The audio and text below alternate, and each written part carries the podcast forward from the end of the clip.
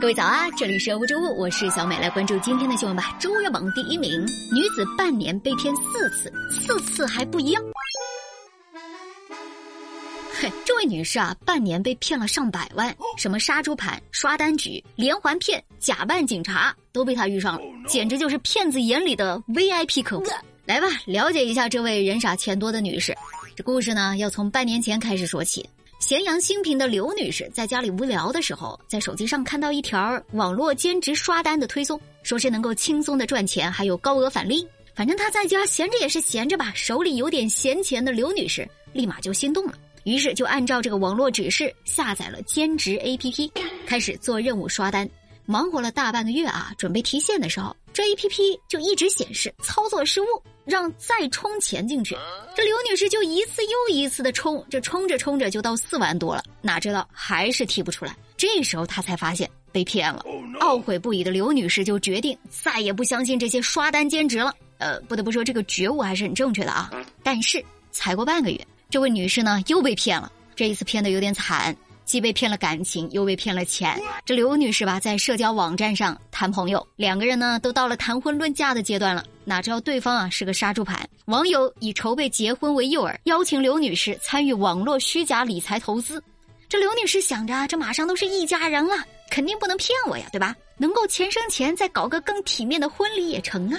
然后就信了，先后多次向这个男网友提供的 A P P 平台投资了一百多万，直到这男网友得逞，删除了刘女士的微信之后，这时候她才反应过来啊。我又被骗了，太难了。这一次，刘女士损失很惨重，她是痛定思痛啊，再也不相信网络交友和网络投资了。但是她被骗的那一百多万，并不全是自己的钱，大部分都是她刷信用卡、网贷或者向亲戚朋友借的。她很苦恼，一心只想把自己被骗的钱给追回来。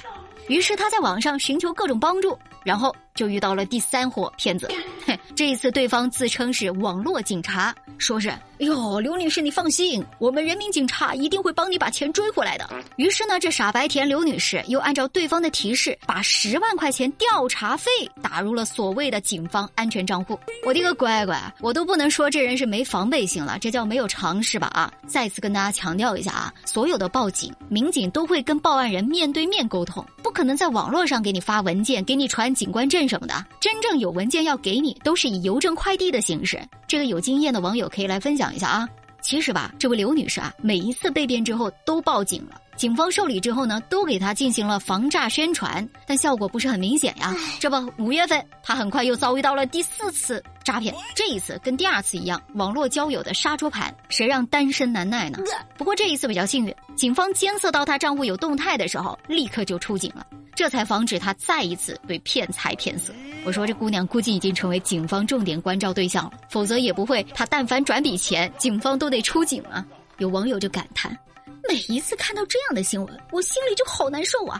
为什么他们这样的脑子总能赚个几十几百万的，而我他妈就从来没有上过当？呃，这怎么说呢？不用羡慕啊！而且我要更正一个观点：骗子不是只骗有钱人，他们是大海捞针，即使你没钱。他也能骗得你贷款，骗得你去借钱，所以要记住一个原则：但凡让你从兜里拿出钱的时候，你就要谨慎一点。以现在这种经济形势，钱放在自己口袋，比拿去搞些不靠谱的投资更靠谱。你说是吧？而且最重要的还是要戒贪，不要总想着不劳而获。馅饼要是能砸你头上，那馅饼都是瞎了眼。哎呦我的妈！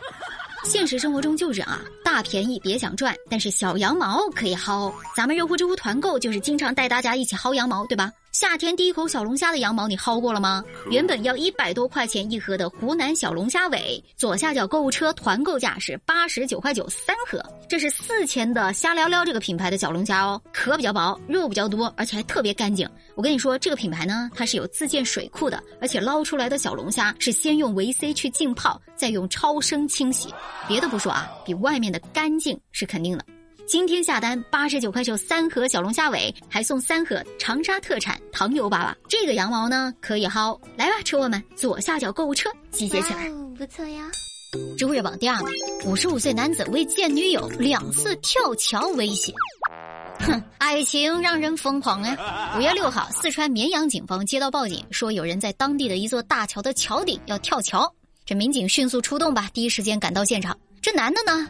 当时是蹲在这座桥的桥顶，位置距离桥面大概二十多米，距离江面大概五十多米，也挺高的啊。而且这个桥边啊，没有任何的援救着力点，警方就担心一旦贸然的强行施救，可能造成他意外坠桥，危及生命。那怎么办呢？只能有话好好说呀。民警们是一边疏散桥面的围观群众，一边拿着音响对着男子反复喊话。有什么想不开的，要死要活的呀？啊，当然了，民警原话不是这么说的啊。但是呢，这僵持了六个多小时，这人呢仍然是无动于衷，油盐不进。那时候已经是下午五六点了，正是下班高峰期。这人说是要跳桥吧，也不跳，就等着大家看着他。没办法呀，眼见这事情越闹越大，警方只能请消防员动用云梯，站在梯子上跟他好说歹说，把他给弄下来。弄下来一看，哟。这大叔有点眼熟啊，这不就是五天之前在另外一座大桥上扬言要轻生的男的吗？咋呢？这剧情重演啊！最后警方查明，这男的今年五十五岁，有一个女朋友，但是女朋友并不中意他，后来产生了纠纷。他自己说，为了炮制新闻，就想用自杀的行为制造社会影响，迫使他的女友现场跟他见面聊。我的个乖乖呀，这大叔心机很重啊！有一颗冲动的小伙子的心啊，半辈子过去了，还在为爱疯狂呢。